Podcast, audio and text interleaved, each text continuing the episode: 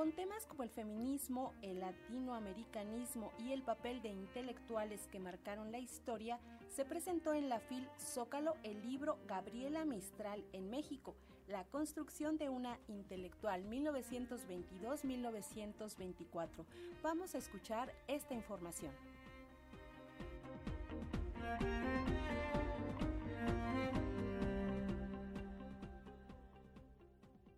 A lo largo de cuatro capítulos, la doctora en estudios latinoamericanos por la UNAM, Carla Ulloa, desarrolla el libro Gabriela Mistral en México, la construcción de una intelectual 1922-1924, el cual plantea una aproximación y análisis del trabajo realizado por la poeta chilena en el México postrevolucionario, concretamente su estancia de 24 meses en nuestro país.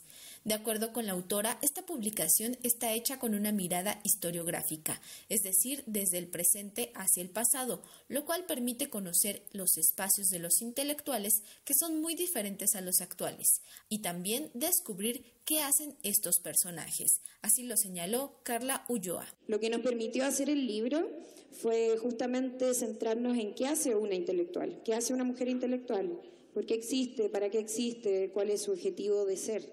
Y en ese sentido creo que todavía hay muchas mujeres como Gabriela Mistral, principalmente en las escuelas y en la prensa, que es de donde venía Gabriela Mistral y es donde suelen habitar este tipo de personas que están empecinadas en agitar las ideas y en buscar otras formas de poder vivir los procesos que estamos atravesando. Entonces, creo que todavía existen intelectuales, pero no con el poder que tenían hace 100 años atrás. Asimismo, comentó que revivir los discursos de Vasconcelos o Mistral nos permiten hacer un diálogo y cuestionar el presente, pues cien años después de estas grandes figuras, pareciera que en algunos aspectos las condiciones siguen siendo precarias, ante lo cual debemos plantearnos la pregunta de cómo hacer el latinoamericanismo hoy en día. Lo que trato de hacer en este libro es desde una perspectiva latinoamericanista cuestionar también lo que ha sido la construcción del latinoamericanismo y cómo las mujeres hemos podido estar ahí, eh, no solo como poetas, maestras, periodistas, sino también como constructoras de la idea latinoamericanista, que es lo que fundamentalmente hace Gabriela Mistral en México, ¿cierto? Por su parte, la investigadora Elena López indicó que este libro también refleja que el feminismo no solo se trata de hablar de mujeres en la literatura u otras expresiones, sino realmente buscar la voz de la mujer. Merece la pena incorporar al relato histórico a mujeres que ocupan puestos de mucha autoridad, ¿no? Entonces, una historia que se ocupara nada más de eh, primeras ministras o se ocupara nada más incluso de eh, escritoras canónicas, o sea, una historia que solo incluyera a Rosario Castellanos, por ejemplo, ¿no?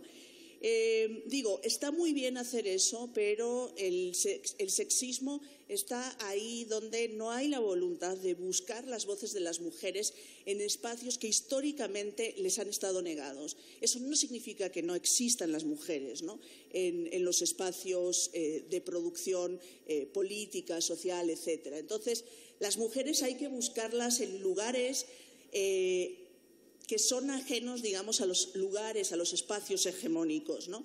Entonces, eso me parece muy ilusionante del trabajo de Carla. Esta publicación se presentó en la vigésimo segunda edición de la Feria Internacional del Libro del Zócalo. Para Radio Educación, Pani Gutiérrez.